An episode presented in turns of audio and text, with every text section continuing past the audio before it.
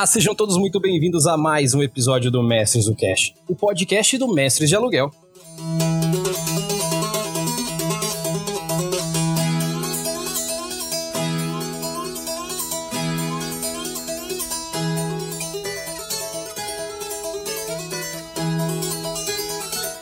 E hoje nós da Mestres trazemos para vocês um episódio muito esperado por mim e por muita gente que me pediu, me perguntou, mas Erli, você não vai falar com ele? Como assim você não vai falar desse financiamento coletivo que fez o Brasil parar, trazendo cultura de volta para as mãos das pessoas? Gente, é claro que eu ia falar, é só uma questão de tempo, porque vocês sabem, aqui é tudo no futuro. Eu gravo hoje, daqui um ano sai. É mais ou menos isso. Mas hoje é com muito carinho que eu trago para vocês Pedro Borges. Muito boa noite. E aí, certinho com vocês, pessoal? Tudo legal? Poxa, um prazer estar aqui com vocês, cara. Falar de RPG é só chamar que, que, que eu mais gosto de fazer. Poxa, que bom. E é claro que eu não vou fazer isso sozinho hoje, porque agora a nossa equipe, obviamente, já não está mais só em mim, graças a Deus. Daisy, e aí, Daisy, tudo beleza? E aí, Erli, oi Pedro, como é que vocês estão? Tudo ótimo, prazer. Poxa, sensacional. Ó, hoje, eu, por, mesmo sendo host, eu posso garantir que eu sou o amador, eu sou o iniciante aqui, porque diferente de mim, que não consegui participar do financiamento coletivo, a Daisy não só participou, como jogou com o Pedro. Então, hoje ela é a cabeça desse rolê aqui, tá, gente? Só pra vocês saberem, ela tem experiência. Hoje eu sou o novato.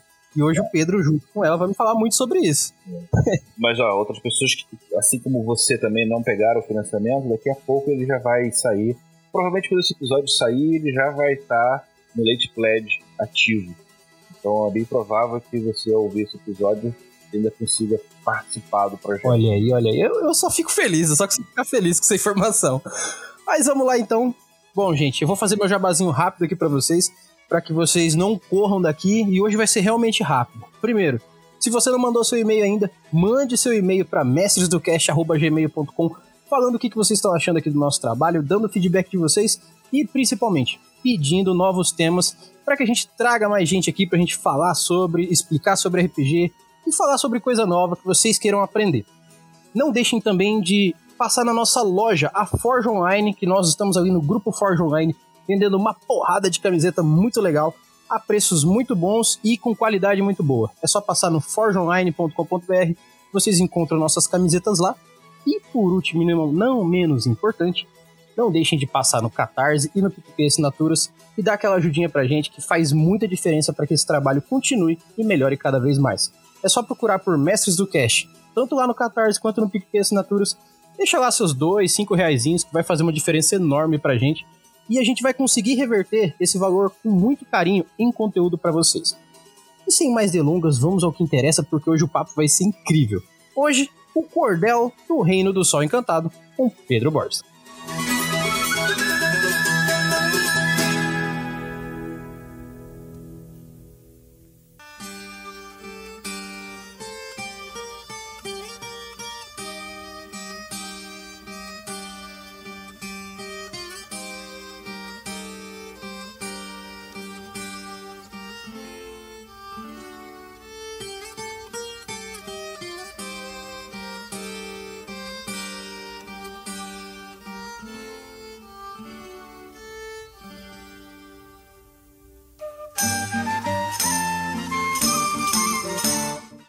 O, o, nome tem uma coisa interessante também, que acho que eu nunca cheguei a comentar, que é, ele é comprido também para quando a pessoa falar, muitas pessoas às vezes acabam pegando sotaque no meio dela, né?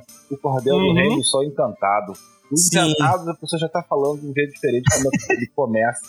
É muito engraçado ver como é que cada pessoa reage. Eu, eu acho massa porque, assim, é, as pessoas costumam pensar, quando vão pensar num nome, vamos fazer um nome que pega porque né, agora tá na, na, na, era do minimalismo, na era da coisa simples, direta e impactante. Em contrapartido, eu acho muito mais impactante o nome Cordel do Reino do Sol Encantado. Por quê? Exatamente porque ele traz toda uma carga que só pode vir desse RPG. Então ele é muito característico, ele é muito semblante único. Isso eu acho muito mais legal do que você colocar lá, Cordel, Cordel. Ah, é. muito, muito mais forte. Ele, ele, é um, ele, é genérico, mas ele também é uma assinatura, né? Quando você entende. Sim. Aí você, do Reino do Céu Encantado já tem essa, essa identidade foi formada, né? É, Sim. Boa parte dela é mérito dos ilustradores, né, cara? Do Bruno Prozai, que fez as capas, e Uhum. do, do Felipe Tadashi, que fez as ilustrações internas. Eu, fico, Sim. eu, eu, como escritor, fico muito feliz, porque botar também o cordel é uma forma de trazer uma força e uma identidade por parte daquele que só escreve as palavras. Aham. E porque a gente sempre tem esse problema, né? O ilustrador ele sempre tem um trabalho muito mais impactante do que o trabalho do, do autor. Por exemplo, o Crônicas faz muito sucesso, e as ilustrações do Caio são sensacionais. Na Uhum. primeira leitura você já vê que, que o trabalho é fantástico. O meu, eu tenho a, a péssima ideia de você ter que ler o raio do livro para entender a minha proposta, que é interessante. e aí é, sempre você tem uma, uma discrepância. O, o, Cordel veio muito como uma solução nesse sentido, assim, de criar um estilo de escrita, uma coisa que vai além só do apresentação, da apresentação técnica, e aí deixar minha marca de uma maneira diferente. E eu não posso nem dizer que é original, né? O Cordel existe há mais de 200 anos, na rede 1600, 1700 já existia. Sim. É, eu- uma coisa que eu tenho pra mim inicialmente é que à medida que a- as eras vão passando, eu digo eras não em tempo integral igual a história diz, mas eu digo era, por exemplo, nos últimos 30 anos a gente passou da era analógica para digital. E é muito curto esse espaço de tempo para a revolução que teve. Se você parar para ver, quando a gente, quando eu digo a gente, eu imagino que a gente tá numa faixa de idade parecida. Quando a gente ia para a escola, é, quando você ia fazer uma aula de redação, existia um modelo de redação específico que se chamava carta. Não sei se você se lembra disso. Hum, hum. E você tinha que aprender a fazer carta. Hoje em dia, se você falar que vai escrever uma É. carta, você vai entrar no mesmo é, é, fator comum de você falar, vou fazer um livro em formato cordel. Se você perguntar pra alguém novo que é um cabeçalho, ele vai achar que é um passo do TikTok, né? Exatamente. Ó, eu até diria mais. Se você perguntar pra pessoa como se define uma estrofe, ela vai travar. Porque, por mais incrível e mais bobo que isso pareça, é, esses contextos que a língua portuguesa traz pra gente de é, construção gramatical e construção de, de escrita, eles são contextos que estão ficando velhos porque a automatização e essa digitalização das coisas não necessita. Não quer dizer que não pode. Só que eu vejo hoje em dia a gente reclamando porque eu uso vírgula no Twitter.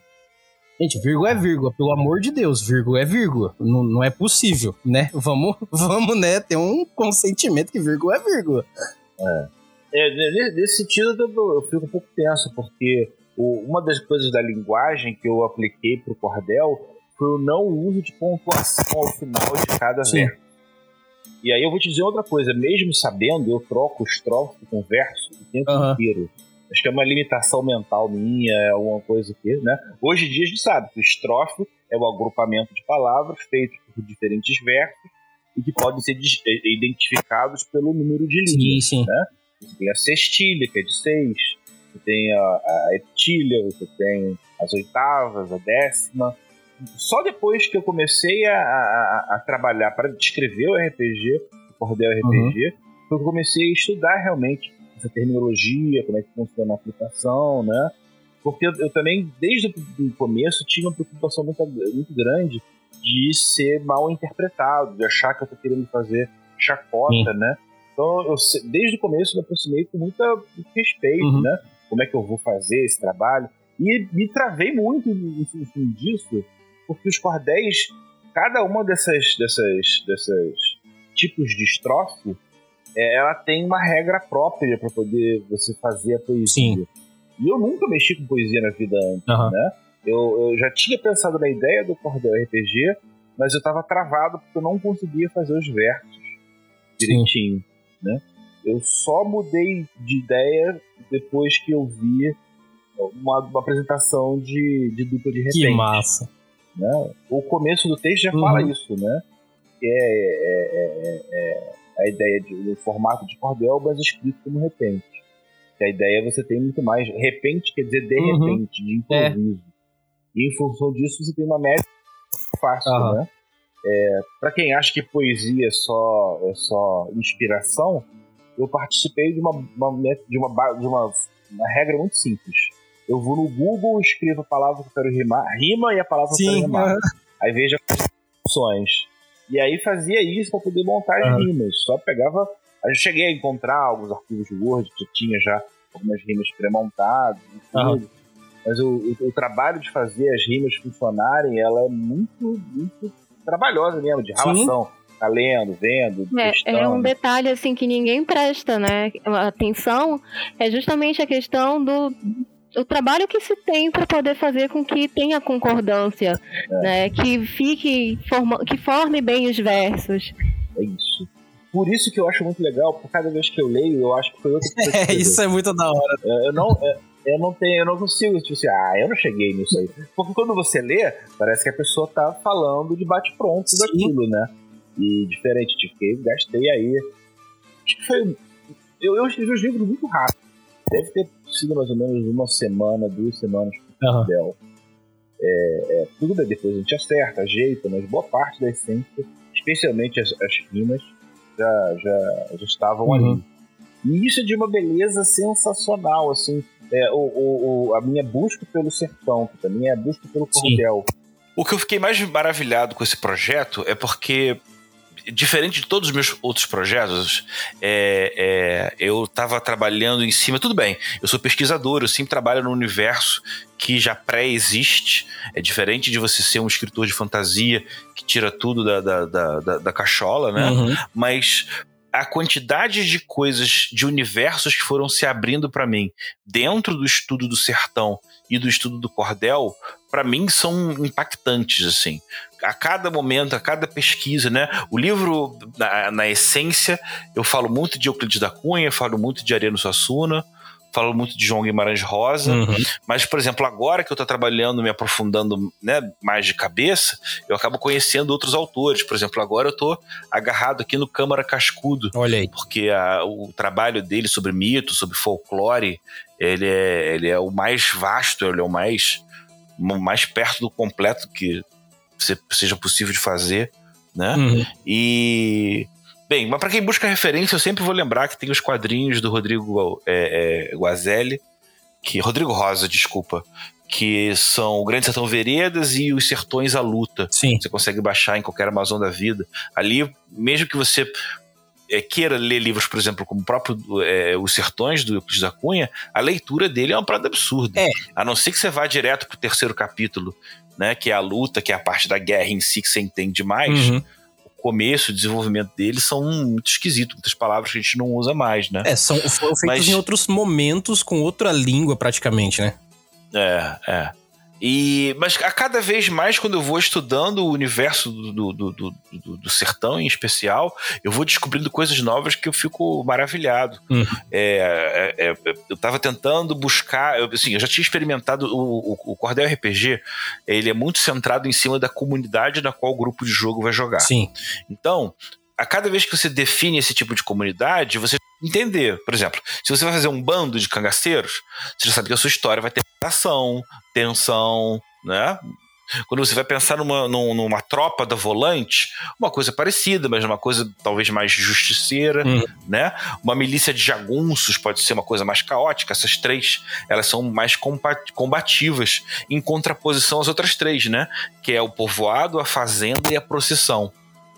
Um jogo de povoado é praticamente um jogo de alta compadecida, né? Sim. Que os personagens são muito é, caricatos e a forma como eles interagem levam a, a, a desdobramentos que são muito divertidos, né? Uhum.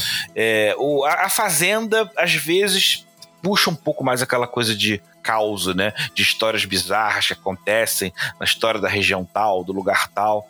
Todas essas comunidades elas já tinham sido né? Eu estava só faltando a parte da procissão que é basicamente um estudo do messianismo, né? Uhum. Assim como aconteceu com, com, o Antônio Conselheiro, de maneira parecida também com o, com o Padim Cisso, só que esse aí conseguiu dar a volta uhum. na, no status quo, né? Mas você tem uma série de grupos itinerantes que são liderados por alguém. No caso do, do Cordel RPG, podem ser beata, pode ser até mulheres, né? Uhum. É, eu fiquei muito. E essa é uma das heranças principais do, do Glauber Rocha, né? Do Deus e o Diabo na, na, na Terra do Sol. Porque o. Fazendo um resumo muito rápido, os protagonistas andam um tempo junto com uma procissão de fiéis e depois andam um tempo com um grupo de, de um bando de cangaceiros. Né? Ah. A ideia de pegar essa referência do, do, do, do, da procissão veio muito dessa parte do, do, do Glauber Rocha de, de, representar, né? E eu tava querendo fazer uma, uma experimentação que passasse pelo sobrenatural, pelo psicodélico. Então eu tentei pesquisar algum equivalente do Daime que já pré-existisse no Nordeste. Olha aí. E aí eu encontrei com o culto do Catimbó. Que massa! Que eu não sei se, se a Daisy conhece bem, mas é uma tradição indígena dos, é, que passa pelos Cariri, ali uhum. do, do, do, sertão mesmo. Só que ele é muito sincrético. Todo mundo que entra acrescenta o seu olhar religioso uhum. para aquilo que é partilhado no, no, no consumo da, da, da, árvore sagrada, né? Do, da, da poção feita da árvore da Jurema. E aí levou a, a, a, encontrar uma série de outros autores né, e descobrir que você tem magia, de mistério, de, de violência, de lugares maravilhosos. E como a gente está num terreno que a gente nunca jogou antes, é uma coisa assustadora, né? Todo mundo sabe que é maneiro, todo mundo sabe que é legal, mas parece que precisou alguém vir pegar o facão e abrir o mato para poder passear nesses lugares, né? Literalmente. é, e, cara, eu tô muito feliz né, com essa parte. Eu acho que o estudo da cultura brasileira, acho que muito provavelmente só agora que a gente está começando a abrir de mão daquele espírito de vira-lata, de achar que é a sua cultura inferior, né? Uhum. Acho que teve que passar umas duas gerações pós é, globalização para você entender que cada lugar tem a sua história e por que não conhecer a nossa, né? Sim. E aí quando a gente estuda e descobre, vê que ela é que é impressionante, assim, por que, que eu nunca mexi nisso, por que, que eu nunca explorei isso, né? As referências de é, tanto indígena Matiz Afro carregam um número de coisas que eu, como narrador, que em teoria sempre fui aquele cara que cheguei já com o suposto saber, né? Uhum. É, da, sou tão improvisador quanto os jogadores são. O que eu acho que é uma outra característica legal do Cordel, que é um caminho gay, eu falo como game designer, que eu quero explorar mais, que é a ideia de um jogo sem preparação. O narrador ele não precisa fazer nada para preparar nada. Sim, Os sim. elementos, as regras estão oferecidas ali. Na verdade, existe uma preparação. Essa preparação ela está disfarçada dentro do próprio livro como ele oferece um milhão de tabelas, um milhão de possibilidades, o que um mestre geralmente passaria uma hora, duas horas preparando para os outros, o escritor sentou lá atrás e pensou em setenta e tantas ideias diferentes, formas de misturar e de colocar isso.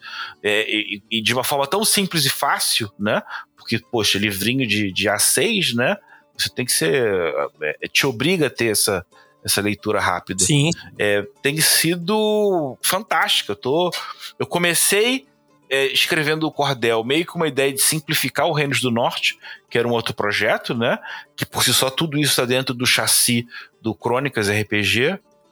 E agora eu tô terminando o projeto do Cordel, querendo levar tudo que eu aprendi para os outros projetos, talvez até fazer uma edição nova do Crônicas nesse formatinho A6 também.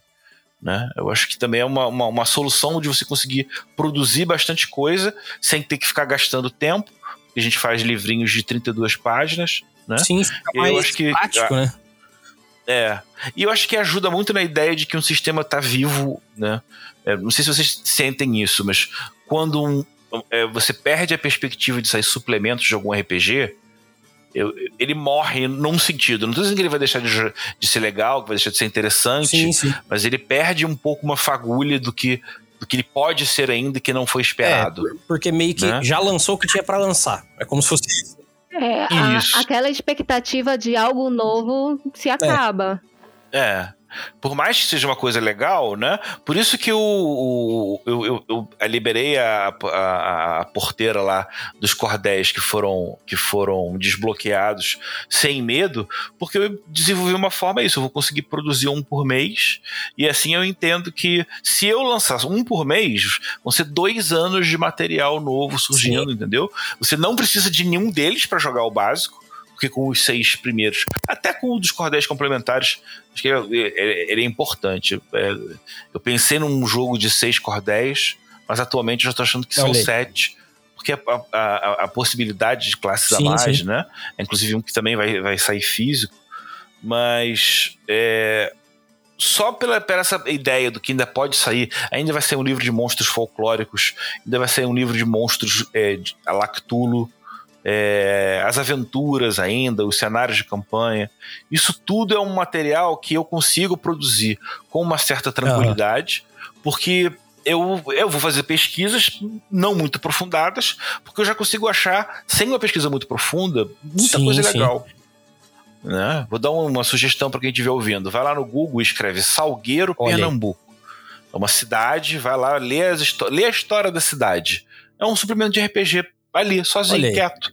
Um dos, dos, dos cordéis que vão sair é justamente sobre essa cidade. Sim, massa. Né? Juazeiro do Norte é outro também, que tem muita história fantástica. Né? Então é, é, é esse. É, é, esse convite que eu quero fazer a todo mundo. Primeiro, a olhar para a cultura brasileira de uma forma de múltiplas mídias. Você vê que a gente já conversou aqui de livro, a gente já falou aqui de filme, Sim. a gente já falou aqui de, de história em quadrinhos. Poxa, só de música, né? Uhum. A gente não pode esquecer que tem o movimento armorial do Arino Suassuna, que traz uma eu, eu, hoje em dia, eu sou mestre com trilha sonora. É, tem gente que não gosta, porque eu acho que é porque quando tem algum vocal, uhum, uma voz acho que o vocal falando, né? de outras pessoas no fundo atrapalha a interpretação. Mas quando ele é todo instrumental, eu acho que ele dá um empoderamento na história que é, é, aumenta, é muito grande. Aumenta o clima da história, isso, né? Sim, isso, sim. isso. E, e eu cada vez mais tenho essa essa essa tendência, né, de explorar isso também. Mas eu acho que o, que o, o melhor convite que eu quero fazer, e aí não só pensando no cordel, a, a ideia que eu quero é, oferecer aqui não é só a apresentação do universo do cordel do sertão, é também mostrar que tem, a partir dessa, dessa mídia de livrinhos a seis, eu acho que o meu trabalho maior é, é estimular novos autores para poder produzir, né? Se a gente está numa época tão prolixa de, de, de conteúdo, a, o Cordel ele também ele é revolucionário no sentido de que a parte de produção gráfica dele é muito mais simples, né? É bem mais, mais tranquila. É, essa questão de produção nacional eu achei muito incrível porque desmistificou né, aquele negócio que só é o que é bom, que é lá de fora, e de fato faz a gente perceber que tem muita história boa aqui para contar. É fantástico mesmo. É cada vez mais por poucas coisas, simplesmente para poder dar uma olhadinha ou pensando numa aventura para uma outra, pra, né? Eu acabo abrindo uma outra porta, uma outra possibilidade. E isso qualquer mestre que já tiver o cordel e entender como é que funcionam as ideias e pensar e estudar um pouco mais sobre os lugares, sobre o, o, o sertão em si, vai acabar achando muita coisa, né? Vocês já leram o livro todo? Eu joguei. então, eu ainda não. Eu joguei, quando terminou o jogo ainda te perturbei porque eu queria saber mais. Eu, infelizmente, ainda não li, mas assim, exatamente porque eu não li, eu tenho algumas perguntas que eu imagino que uma ou outra delas já devam ter te feito a exaustão, mas por que que eu vou reperguntar algumas delas para você? Porque eu presumo que talvez eu esteja perguntando coisas diferentes dentro da mesma pergunta. Uma delas que eu queria fazer para você é o seguinte: uhum. é, o cordel ele não é um RPG que nasceu nele mesmo. Ele nasceu no Pedro Borges e o Pedro Borges nasceu numa construção RPGística de longa data, pelo menos é o que eu imagino. O que eu ia perguntar para você de início é exatamente sobre essa construção, porque assim, é, você começou no RPG, pelo que quem não te conhece, ou quem já te conhece um pouco, deve imaginar aí algum tempo para você escrever o, o cordel. É, o, o que, que eu percebo muito, é, é, como eu disse, algumas perguntas que talvez você já tenha respondido, mas eu talvez esteja perguntando outras coisas dentro da mesma pergunta. É, ninguém escreve um RPG sem uma construção pessoal dentro do RPG. Eu, pelo menos, não conheci ninguém que não tenha uma história dentro do RPG. E o que eu queria perguntar para você é como você começou no RPG e o que, que o, os passos que fizeram você ser do o cara que aprendeu RPG pro cara que escreveu um RPG, pro cara que tá hoje escrevendo o Cordel. Porque isso, isso provavelmente tem influência do seu trabalho, da, da, dos rumos que você tomou na sua vida, né? Então eu imagino que tem uma linha RPGística pra gente estar tá falando hoje sobre o Cordel, né? É, tem. Eu, eu sou muito eu sou pesquisador, Sim. então eu sou muito influenciado por referenciais históricos bem estabelecidos, uhum. né? Então o Bernard Cornwell é a minha maior influência. Uhum. Eu escrevi uma, uma trilogia para D20 chamada Crônicas de Avalon, muito influenciado por o trabalho dele, né? É muito seguindo uma ideia de que você pega um personagem histórico famoso, mas você cria um personagem secundário No livro acaba sendo o protagonista, mas em termos, em termos históricos ele é secundário. E aí você brinca com essa interação entre essa, essa, essa simulação é, é, é, narrativa que são os personagens inventados, junto com os personagens históricos de verdade. E eu sempre achei interessante, porque você acaba prendendo a narrativa aos paradigmas de história, de mundo real, né? Sim. A gente acabava pensando em histórias mais é, realistas. Os meus jogos, eles nunca eram aquele tipo, ah, toda sessão tem combate. Não, tinha muito mas acho que existe uma série de desafios diferentes que passaram a ser explorados. Já no Crônicas de Avalon, eu saí com a ideia de, cara, se eu escrever um RPG, ele vai ter tais e tais e tais características. Por acaso, essa ideia voltou quando começaram os financiamentos coletivos e eu lancei o Crônicas RPG. Sim. O, em 2015. O que, que eu quis trazer de diferente no Crônicas RPG? É ainda não existia, pelo menos eu, ainda não, não, era familiarizado com o termo sessão zero. Uhum. Mas eu já pensava que eu tinha muita raiva daquele momento clássico do RPG, em que estão todos os jogadores fazendo ficha e lendo livro e, e ralando, e o mestre tá de bobeira ali, sem fazer nada, olhando. Sim. Eu acho que aquele é o momento mais importante que o mestre tem que estar tá ocupado e criando coisa por que não junto com os jogadores, entendeu? E aí, por causa dessa raiva, eh, surgiu uma piada na época que era: ah, eu, vocês ficam fazendo a ficha do jogador, eu vou falar, eu vou dar uma ficha do mestre para você, tá, uhum. mestre? Para você preencher para mim. E aí, com essa piada da ficha do mestre, surgiu a ideia da ficha de crônica. Que é justamente aproveitando uma primeira sessão, um primeiro encontro, para você alinhar as expectativas. Sim. Ah, a gente vai fazer um jogo que vai ter mais romance, que vai ter mais intriga, que vai ter mais investigação, né? Em vez de ser só magia e combate, a gente tinha 15 diferentes tipos de desafio. E aí, quando você já estabelecia já inicialmente, antes de fazer os personagens, o que, que você ia precisar, esse tipo de, de, de, de, de, de entendimento anterior fazia muita diferença. Né? O Crônicas RPG é muito legal não só como um sistema autônomo, mas também como um olhar já de tudo que eu tinha acumulado de, de RPG. Tem muita gente que brinca comigo, acha graça quando pergunta qual é o seu sistema favorito. Eu digo que é o meu. Cara, não é uma piada. eu realmente tô, tô, reunindo o que eu acho que é mais importante. Por que, que eu uso D6? Por que, que o sucesso é 4, 5, 6? Sim. Tudo é de propósito, é pra você jogar poucos dados, para você olhar e você ter um tempo de contagem mental entre o dado sair e você saber se o jogador teve êxito ou não muito grande. Você tem uns dados que você rola tantos dados, fica com tantos, solta tantos, soma, Sim. diminui a dificuldade. E aí você tem um lapso aí de entre rolar e ver o resultado de 3, 4 segundos. É quase um metagame, né? Que você dá uma saída, depois volta. Isso, né? É, é bem por aí. Que, que, dá uma expectativa gigantesca. E, e, e nervosa e, e, na minha opinião, desnecessária. É, porque você sai do jogo, é, literalmente. Você não é seu personagem quando você tá rolando dado. É, você só tá alguém que tá contando. Sim. Então tudo sempre foi pensado nesse sentido, de ser rápido, de ser simples. Mas eu ainda era muito influenciado naquela época, porque eu tinha um grupo de jogo que gostava de jogos complexos. Então uhum. também servia muito como. As minhas criações elas nunca foram exclusivas minhas. Elas sempre passaram pelo meu grupo de jogo para eu entender, ver pela reação deles o que, que funciona e o que, que não funciona. No período do Crônicas, eu tentei agradar e fazer com todos o que eles achavam que era um olhar importante. Porque realmente eles tinham muito a acrescentar, porque eles tinham posições que fizeram fazer com que o meu livro, na verdade, não fosse só sair da cabeça de uma pessoa, e sim de seis, sete pessoas que, que colaboram, né?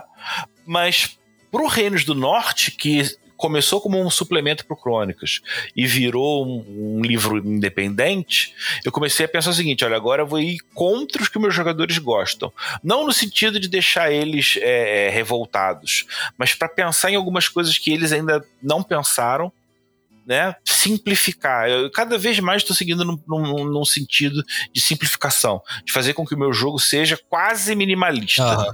Ele não pode dizer que ele é minimalista porque você ainda tem estratégias, sim. você ainda tem formas de pensar. Mecânica não é uma coisa o básico do sim. básico. Sim, sim. Ó, inclusive, eu é? descobri o nome Pedro Borges em 2017 um pouco antes de começar a Mestres aqui.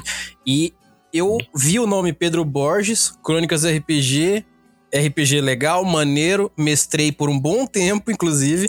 E na minha cabeça, hoje em dia a gente trabalhando muito com o conceito do RPG GNS, né? Eu vejo que você conseguiu juntar bem o ponto gameista com o ponto narrativista. Então você consegue ser narrativista, inspirado, profundo, conversando. E ao mesmo tempo tem mecânica. Então é, tem o lado gameista, criação de ficha e tudo mais.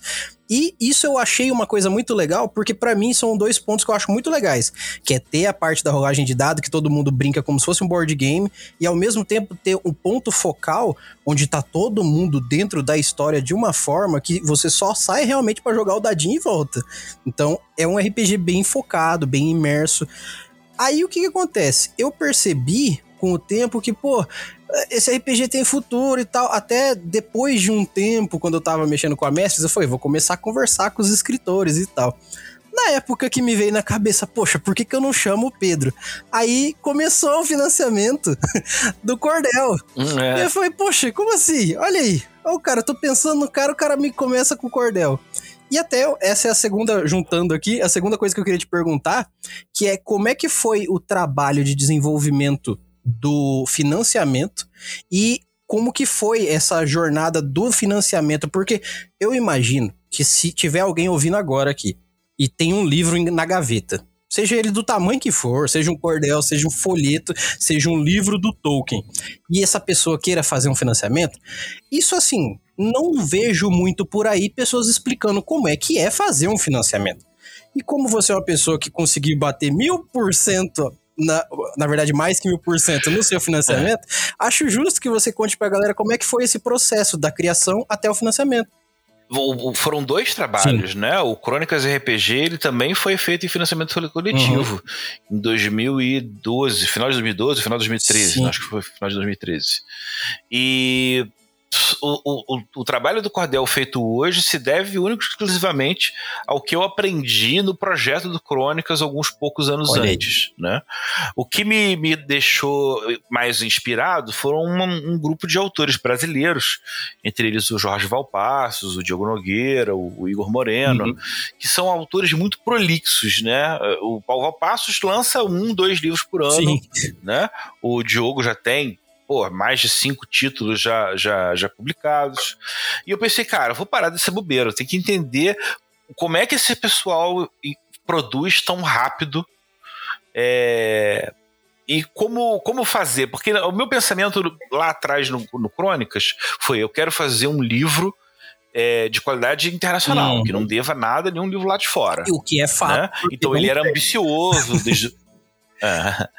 E, e, e, é, mas é um projeto muito ambicioso e eu, eu realmente não teria conseguido se não fosse o Caio Monteiro, né? Eu tenho uma série de outros lutadores fantásticos, uhum. mas o Caio Monteiro chegar lá e falar: vambora, eu vou, a gente vai fazer o que tiver que fazer, tamo junto, entendeu?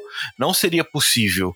Mas, né, eu tenho que destacar que tem, tem que falar do André Zavancini, tem que falar do, do, do, Gabriel Veloso, tem mais pessoas que também são responsáveis, é, mas com o Caio chegou lá e falou: não, tamo junto, vamos lá. Se esse cara saísse, o projeto não, não, não terminaria. E eu fiquei muito tempo assim, ah, cara, ou eu vou fazer um projeto com uma parceria com um ilustrador, ou eu não faço. Uhum. Porque quer queira ou que não, RPG tem que ter impacto visual. Sim. Não adianta eu fazer um livro fantástico e não ter um desenho maneiro, porque eu não vou conseguir nem chamar a atenção das pessoas o suficiente. Uhum. Né? O, o, o Reinos do Norte já tem um. É, é, basicamente um outro livro, tem 70% dele pronto, as ilustrações pelo menos já estão quase prontas. É, vai, vai ser o um projeto que eu vou tomar depois do término do Cordel, mas aí provavelmente daqui a dois anos. É, mas eu, aí eu tinha uma outra parceria, que era o Beto Daróis, né? Só que chegou a época da pandemia e eu fui meio que atravessado, porque o, o, esses projetos, como o do Crônicas, como o do, o do Reino do Norte, eles são grandes, eles envolvem equipes de nove pessoas, né? Na verdade, não são nove que interagem entre si, sou eu que corro atrás de nove pessoas. Então é, é, é, é complicado, é difícil, e todo mundo passou por, por dificuldade né? O meu problema é quando eu tô em crise, eu, quando eu tô feliz eu trabalho, quando eu tô em crise eu trabalho mais ainda. Uhum. Porque como eu gosto de RPG, é isso que eu quero produzir, então pra, o meu jeito de aliviar foi escrevendo mais, né? E aí eu defini o seguinte, olha, eu, eu vou ter que pausar um pouco o Reino do Norte, porque senão vai deixar de ser divertido e aí não vai conseguir ficar pronto. Eu vou dar aí um ano pra, pra tocar um projeto que só eu vou fazer. Uhum. Então eu vou encarar a dificuldade. Se você só eu, no máximo eu vou arrumar um ilustrador, que o Felipe Tadashi, ele também já trabalhava nas ilustrações complementares do, do, do do Reino do Norte, e sempre foi muito rápido, e eu queria né, né aproveitar algum ilustrador, e eu tenho um, uma boa relação com ele, de fazer também uma coisa que seja simples também no traço. Sim. Porque eu, não, eu, também não podia fazer um projeto ambicioso, né? A quantidade de dinheiro que envolve cada um desses projetos não, não, é, não é besteira. É, então eu falei, cara, é isso. Eu vou largar o complexo e o, o, o, o ambicioso e vou pro sentido oposto. Uhum. Eu vou para minimal, vou tentar buscar a simplicidade, o mais básico, né? E aí, na hora de pensar essa simplificação, eu falei, tá, eu gosto de escrever meus livros em tamanho carta. Eu tenho uma certa dificuldade com assim. Uhum. Fico achando que é livrinho, que é romance. Bobeira total minha. Como escritor, como leitor, eu consumo numa uhum. boa. Mas eu pensei, ah, cara, se o pessoal foi da carta pro A5, eu vou ser mais louco ainda. Eu vou pro A6. Olha aí que é o menor ainda. E aí, o que, que é seis? Ah, cordel. Putz, cordel é fantástico, porque tem a linguagem, porque tem o universo, porque não sei o quê. Né? Nessa hora, no início da pandemia, é que veio essa ideia de juntar RPG com, com, com cordel. Uhum. Eu ainda passei por algumas travas, porque tinha a questão da métrica, eu já conversei com vocês que eu não conseguia escrever direito, até é, trabalhar a rima do repente, mas ao mesmo tempo a ideia do, do mundo, do universo, porque no começo eu ainda queria fazer o seguinte, ia ser tipo um GURPS cordel, porque eu poderia tratar sobre qualquer tipo de cenário e lugar, desde que você especificasse no equivalente da ficha de crônica, porque eu ainda estava muito contaminado com crônicas ainda, uhum. né? Mas quando eu cheguei e, e, e, tive a ideia, né, de vendo, né, eu, eu preciso contar esse evento para todo mundo entender. Eu estava focado totalmente no Reino do Norte e queria buscar alguma outra coisa que fosse a simplificação. E aí a Ubisoft, na época do lançamento do, do desse último jogo do, do Valhalla, uhum. é, contratou um grupo de repentistas para poder simular o duelo de insultos que os, os nórdicos têm um equivalente. Que massa. E aí uma campanha super engraçadinha, super divertida, sacou? Mas aí eu vendo a parada também, não é isso. Eu vou largar de viking e vou para cangaceiro. E vou aproveitar esse ginga, essa, essa onda. E aí fui atravessado. Com essa ideia, eu tive num, numa sexta para sábado a ideia do formato, de como seria. E aí escrevi as primeiras três páginas do Cordel e botei no Facebook. Pra ver qual é. É.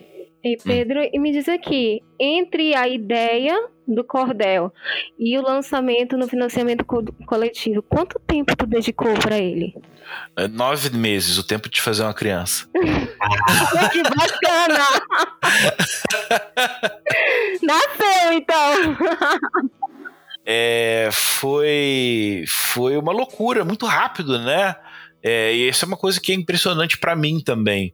Porque, na verdade, todos os meus outros livros eram construções. Eu tinha uma ideia de onde eu queria chegar, mas quando eu chegava lá, muitas das coisas já tinham mudado no percurso. Aqui não, aqui eu fui atravessado.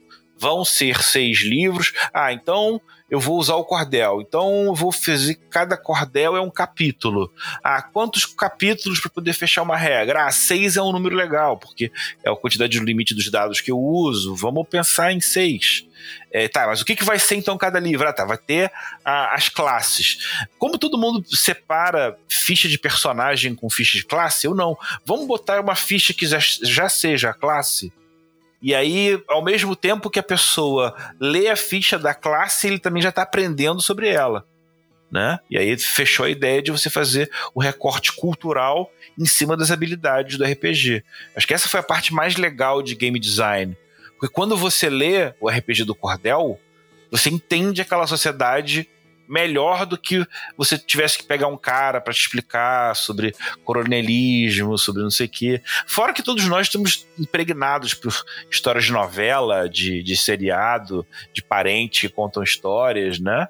Então, se a gente entender que é um universo muito mais rico do que a gente e a gente abarcar e aceitar tudo, né? O que leva pro lado também da improvisação. Eu já pensava nessa ideia de que, cara, se eu vou fazer um livro sobre o sertão e as pessoas não conhecem o sertão, eu tenho que fazer um material mais mastigado do que um RPG normalmente faria. Sim. O sexto cordel, que é o cordel do jogo solo, ele. As duas maiores influências do meu trabalho, para esse trabalho, foi o OSR com as tabelas e o solo com a questão de você conseguir formar histórias fechadas é, é, sem a parcialidade do mestre. Né? O, o, que você pode fazer num jogo solo, um mestre pode pegar o mesmo livro e mestrar uma aventura para o grupo de jogo sem preparar nada. Né? Uhum. Por exemplo, você tem setenta e tantas ideias de eventos que podem acontecer em cada uma das comunidades. Tem lá seis para bando, seis para tropa, seis para procissão, povoado, por aí vai. Que massa. E aí, junto com o livro 5, o Cordel 5, que é o punhado de tabelas para aventuras singelas, você pode gerar os encontros, os rumores, quem é o inimigo, quem o que, que é. Então, só com esses dois cordéis, o 5 e o 6, lendo e entendendo eles, ele vai poder mestrar uma aventura sem preparar nada. Zero. O sistema é simples a ponto de que é, é, é, você resolve muito rápido. Ah, vou fazer um NPC. Ah, ele é de terceiro nível. Ah, ele é a classe mais três bolinhas. Acabou. Não, vai ganhar, de repente, uma vantagem a mais. Sim, sim. Mas a ideia dele ser minimalista acabou funcionando também pela possibilidade de você abrir um elenco de personagens e de histórias surreais.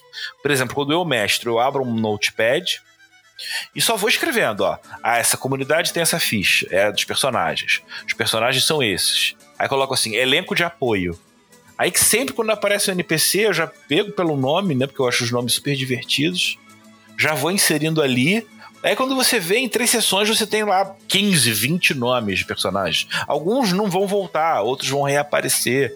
Né? Você sempre vai pensar no universo da história em função do, da, do seu bloco de notas. Né? Sim. Né?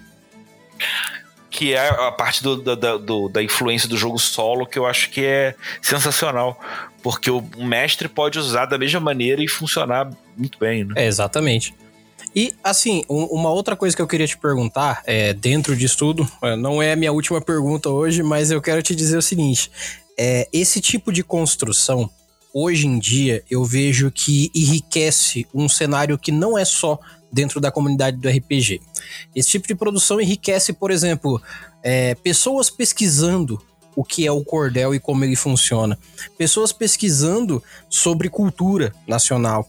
Mas eu acho que o principal para mim é pessoas pesquisando coisas que são do nosso dia a dia, mas a gente está muito ocupado com aquilo que você falou, com aquela síndrome de vira-lata, da gente ver o que, que tem de fora, o que, que é mais legal de lá, que, ah, sabe, é, é, é como se o que tivesse aqui não brilhasse o suficiente tanto quanto a tela do nosso celular, sabe? Então, é, uma, uma antepergunta que eu queria te fazer é o seguinte: hoje você tem essa produção do Cordel, mas você tem algum outro planejamento dentro de produção sobre conteúdo nacional fora o Cordel? É, tirando o que a gente falou fora do episódio sobre o futuro do Pantanal que eu quero fazer. Cara, eu, eu, eu, gostaria de estender esse universo do Cordel por todo o Brasil uhum. a partir de recortes regionais. Massa. Eu só não posso fazer tudo ao mesmo Sim. tempo, né? Eu acho que, assim, eu particularmente, é, sozinho, é, penso muito num, num, RPG chamado A Ordem de Dom Pedro. Olha. Que seria sobre um arquivo X brasileiro na época do Império. Uhum. Sacou? Pô, que você massa. pudesse estudar coisas sobrenaturais. Me chama pro playtest, Por favor, porque eu já tô pensando no, sei lá, os, os caras dos bandeirantes é, procurando no mato a, se a lenda da mula sem cabeça é real ou não é, sabe? Tô vendo. Ah, o Zé Bom, né? chegando no navio, falando hora depois, e aí foi minha casa aqui.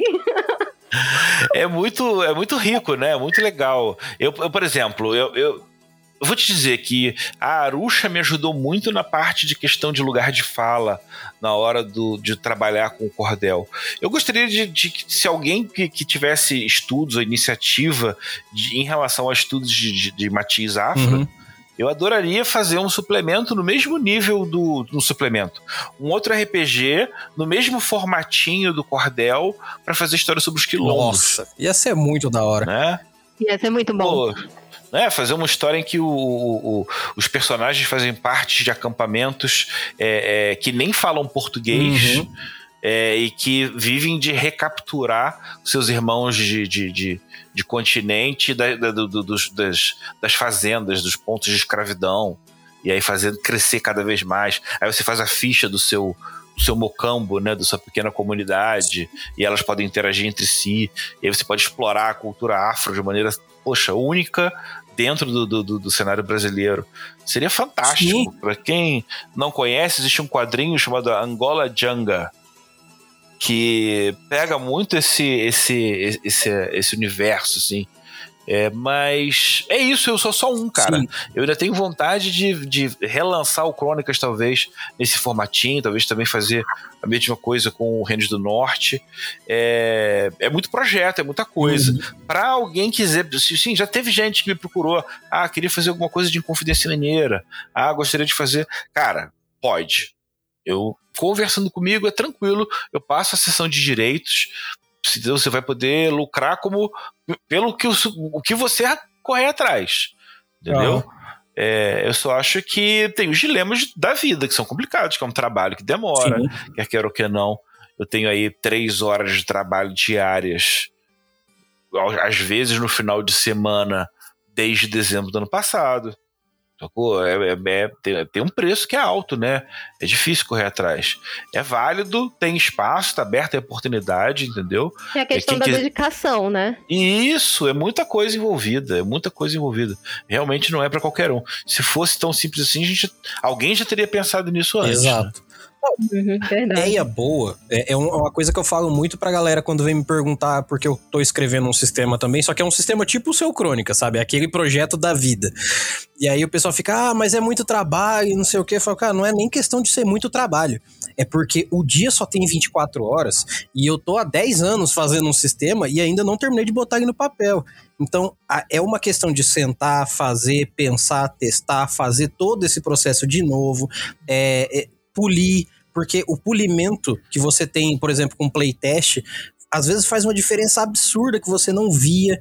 Então, esse trabalho de sentar e fazer é muito maior do que o arcabouço que a gente tem de, nossa, eu tive uma ideia. Que ideia boa. A gente tem o tempo todo. Inclusive, se a gente bater um papo de duas horas aqui, a gente tira umas três ideias de RPG. No mínimo. Ou mais, Ou mais. É. Só que aí ou mais. a gente vai filtrar isso aí e falar, bom, vamos fazer uma? Vamos. Daqui um ano a gente termina o diacho da ideia. Às vezes em menos tempo, às vezes em mais.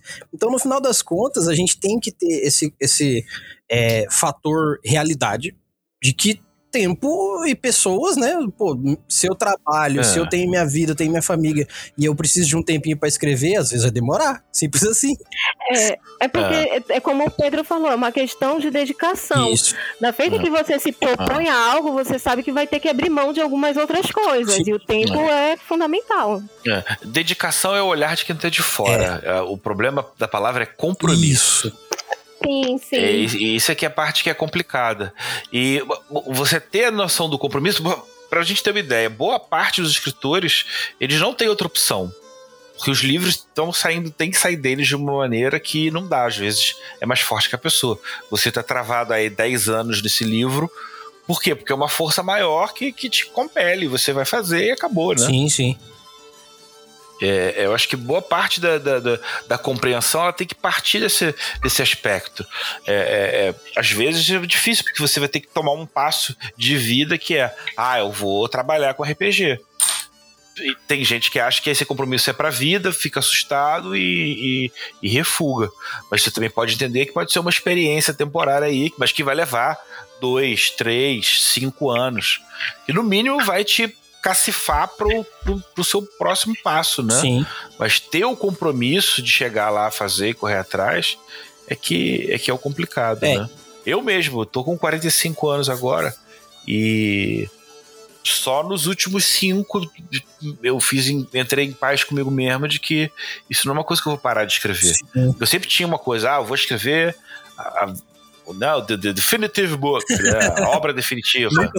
Ah, agora que acabou, e aí? Aí nego vê nego saindo, produzindo mais coisas, você querendo, e só porque você inventou que não ia fazer mais nada, né? Aham. Você tem que seguir muito essa, essa, essa, esse instinto. Perfeito. Então vamos fazer o seguinte, pra gente encerrar esse papo, pra ele não ficar muito longo mesmo, porque a minha ideia Ah, é que esse papo seja mais papos. Essa é a minha ideia original. É. Então eu vou fazer o seguinte, eu quero saber o que que nós da Mestres, todos os nossos ouvintes e todo mundo no- na comunidade RPGista mundial pode esperar do futuro do Cordel e do futuro do Pedro Borges dentro do RPG. É. Bem, pro Cordel é, é isso. São um compromisso de dois anos aí de trabalho e de, de entrega do que a gente acertou aí Sim. nesse, nesse financiamento. Né? Ah, Tem a, a preocupação de, de produzir o livro quanto antes, até porque o povo não quer esperar. Mas da minha parte, que é do meu alcance, é o produzir o conteúdo. E aí a gente já tem já oito, nove cordel. Oito? Peraí, oito por enquanto. É, cordéis que já estão no- no- na, na, na, pasta de RPG da galera aí. Todo mundo já pode ler, já pode jogar. Eu fiquei muito feliz em saber que já o pessoal do Capi Remoto já fez um jogo do Cordel que pela primeira vez eu assisti sem eu ter envolvimento nenhum, fora ter escrito Aham. sacou? E isso é muito legal, porque outras vezes eu já é, é, joguei com outra pessoa mestrando, já mestrei para um, pra um canal, mas poder ver outras pessoas jogando e ter essa ideia desse retorno é, Tô é muito a favor rolar uma one shot aqui na Mestre. Nossa, demais. Muito bom. É, é, podemos, podemos. Isso é bem tranquilo a gente combinar assim, né? Ah, cara, que bom então que, essa, que essa, essa, essa, essa porta tá aberta. Vamos aproveitar para ter mais conversas, sim. Sim. Eu acho que você já estava conversando comigo antes sobre a possibilidade de fazer mergulhos mais profundos em discussões sobre RPG e fazendo misturas com outros temas. Eu, eu tenho muito interesse em fazer isso, sim. Mas, no mais, convidar todo mundo a também o povo conhecer o meu podcast que é o Legião de Dados, né? É, é, regularmente lá, quase sempre na, na- na- uma vez por semana a gente tem um episódio novo. A gente tem arcos diferentes.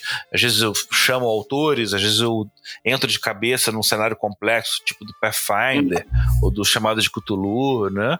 A gente dá uma variada, a gente explora uns arcos de três, quatro episódios para justamente não ficar só na, na- na- raspando a superfície que é o que geralmente a gente consegue fazer em uma hora de conversa. Sim, né? sim. E também já mandar um beijão pro nosso querido Manjuba, que obviamente ele está ouvindo esse episódio. Ele que é o nosso parceiro, como é parceiro da Legião de Dados aí, com, com podcasts e Hum. projetos de RPGs. Cara, a New Order é um. Eu, eu diria até que é uma mãe. uma mãe pro, pro RPG nacional. Então, um grande abraço aí, Manjuba. Você é foda, cara. Tamo junto sempre aí. Então, é assim, Pedro, o que mais a gente pode esperar do Cordel? É, vamos lá. A gente tem uma série de, de, de suplementos e materiais para sair, né? Uhum. A gente pode separar mais ou menos assim: vão ser cordéis de monstros, de seres fantásticos, você tem as aventuras, você tem os, os cenários de, de campanha e algumas coisas em especial que não entrem em nenhum desses ramos. É, o que eu garanto é que, fechando agora com o cordel dos mapas, que é o que vai sair na semana que vem, já na sequência a gente vai ter uma expansão constante, uma vez por mês, do universo do cordel. Cada um deles sobre um olhar específico, de um ponto específico, né? Os seres do folclore eu já cheguei a dividir já as páginas, mas é, muitos desses trabalhos também vêm por meio de parcerias, né? O Rodolfo Barbosa está escrevendo comigo o Cordel dos Seres Indizíveis, que a gente faz uma referência dos monstros de Cthulhu pro sertão. E aí, quando a gente faz as amarras do que combina, do que tem a ver, é assustador, assim. Ficou uma, uma, uma, uma conversa de chamado de Cthulhu, sem você precisar ler os livros é, e poder inserir um sertão mais cósmico é, tá muito legal. A própria cordel dos, dos, dos seres folclóricos está muito interessante. Eu tô lendo muito Câmara Cascudo porque eu tô justamente nessa fase de seleção, né? Qual monstro que vai entrar, que não vai. Eu tenho 14 seres folclóricos para escolher. E aí, alguns, na verdade, não são seres, são criaturas únicas, né? Eu tô buscando, na verdade, os seres, uma coisa, uma, mais uma coisa de raça. Para dar um exemplo, assim, o Curupira, ele é um indivíduo, uhum. mas você tem os caiporas, que são aquelas indígenas, umas mulheres pequenininhas que montam porcos selvagens, né? Aí eu pô, deixei o Curupira para de repente para um outro livro, que seria um livro de, de, seres individuais, uma coisa que eu nem pensei ainda. Mas explorar tudo que possa virar monstro, que possa virar encontro, que possa ser usado. Se eu estou inventando e colocando no jogo, é para de alguma maneira entrar, ser explorado. Sim né? E o dilema de game design de como fazer cada uma dessas questões. Por exemplo, eu vou fazer o Cthulhu. O Cthulhu é o imperador dos mares. É aquele que está dormindo no fundo do mar e o rei que foi um dia volta. É, ele não é, ele é muito gigante, ele é muito opressor para você tentar dar um tiro nele, esquivar dele. Então ele não tem ficha, mas ele tem uma série de habilidades. Aí dessas habilidades, por exemplo, ele consegue entrar no sonho dos outros, quando você encontra com ele no, no, no sonho, aí você faz o tal, seria um equivalente a um teste de insanidade. Né? Sim. Então, toda a mecânica da regra da criatura ela é simplificada no estilo de design do Cordel, né? Desse sistema de regra, não com rolamento, mas com essas habilidades especiais. Que massa. Com essas vantagens. Olha aí. É... Não, eu só ia falar, olha só como o Cordel tá cheio, né, de material, cheio de coisa nova, cheio, e também de novidades tem muita coisa nova para que, que as pessoas nem estão pensando muito ainda. Uma das aventuras, ele é 100% uma homenagem ao Glauber Rocha. Ele chama é, A Humanidade contra o Dragão da Maldade ou O Deus e o Diabo na Terra do Reino do Sol Encantado. Que massa que é tipo um, uma, uma coisa mais de guerra santa, de apocalipse. Sim. Você tem o Tonho dos Mortos, que é um matador, que chama o grupo de jogo para é, tentar acabar com, com, com, com, o dragão da maldade, né? Que seria um mal mais bizarro do que o diabo, porque ele representa toda a maldade. E aí os jogadores, junto com ele, vão tentar matar o dragão. Né? E aí, durante a evolução do jogo, a gente cria uma regra de bondade e sacrifício e maldade. E aí você, se for um cara mais casto, você ganha um X pontos. Se você for um cara mais maldoso, você ganha ponto. E aí, em função disso, você ganha mais habilidades especiais para cada um dos lados. Esse tá bem louco porque ele é uma aventura, mas ele também tem uma regra que faz com que, por meio de mecânica de jogo, é, você tenha imersão na história. Uau! Mas esse, essas regras eu, eu, eu sentei com outro amigo, Bruno Macor, que também tá, a gente ficou assistindo o Glauber Rocha e imaginando. De, do Glauber Rocha tem um, um documentário muito legal. É, Por que Deus e o Diabo na Terra do Sol é uma obra-prima? Uhum. Cara, dá uma olhada. É um vídeo de 14 minutos uma cara mais de documentário, mas ele dá um apanhado geral do filme, que na verdade é um alívio, porque o livro, o, o filme é lento, né? Até tem ele no YouTube. Eu também. não só vou deixar o link desse, desse filme que você falou, como eu vou deixar o link de uma discografia gigantesca de vários intérpretes de música de repente, que faz muito bem para você entrar de cabeça na ideia do cordel. Porque eu não sei se sou só eu, mas eu acho que o repentista representa muito o conceito que o cordel traz. Como você falou, na parte de escrever, fazer as estrofes certinhas, né? Os versos. É de improvisar. Mas isso, essa improvisação é legal, cara, porque ela traz um ponto que é, é você falar assim: eu tenho que sentimentalizar em muito pouco tempo a expressão que eu quero trazer. E como você falou lá de ah, é fazer dar sentido nas frases e tudo mais, você imagina, por exemplo, eu, eu, eu acho que hoje em dia as únicas pessoas é, a nível é, midiático que tem um poder de trazer isso é o Caju e Castanha, por, a, a nível midiá, midiático nacional. Eu acho que foram esses dois, inclusive, que fizeram a parada do Valhalla, Caju e Castanha. Eu acho que sim, eu, eu, acho que sim. Só que é, o que, que acontece? Eles têm uma coisa que é, eles é isso é mesmo. Eles, mesmo. eles trazem a, a, coisa do repente e da improvisação, e eles não necessariamente falam só sobre coisas lá do lugar deles. Eles conseguem localizar um pouco mais generalista, o, o Repente. Só que o que acontece? Se você vai ouvindo os, os CDs antigos deles, você aprende sobre a história de onde eles vieram, de como que é o Pernambuco, de como que é a vida lá, de como é que é a vivência das pessoas lá. E se você ouve isso, você ouve um CD, o primeiro CD deles quando era o o Caju antigo, que é o irmão mais velho que faleceu, é, se você ouve os primeiros CDs e vem vindo, você aprende sobre a história do Brasil. Essa é a grande verdade. Você aprende sobre vivência, mas é muito legal porque você vê eles contando, não é só aquelas piadinhas do ah, mulher bonita, mulher feia, não sei o que, não é só isso. Tem toda uma, uma construção. Inclusive, tem até um, um documentário que eles participaram em 75, que é sobre o Nordeste, Cordel, Repente. Cara, é muito massa. Esse foi um dos que eu assisti pra gente estar tá fazendo esse episódio aqui, porque eu achei muito da hora o contexto. Você consegue. É, o que a gente fala assim, eu costumo falar, pelo menos pra galera. Assiste um filme aí medieval para você mestrar DD. Assiste aí um filme futurista para você mestrar um cyberpunk. Assiste um documentário sobre o Nordeste para você jogar o cordel. Vai ser muito da hora. Vai ser muito da hora mesmo.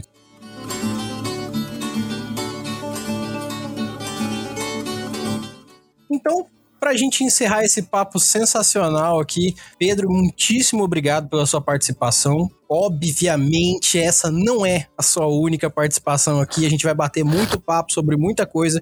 E quando os livros do Cordel forem saindo, a gente vai falar mais sobre eles aqui. A gente vai fazer mais episódios para a galera se ambientar se tudo der certo, rola um one shotzinho, a gente bota uma musiquinha de fundo, vai ficar bem da hora. Hum. Eu quero agradecer então a sua participação e a sua disponibilidade.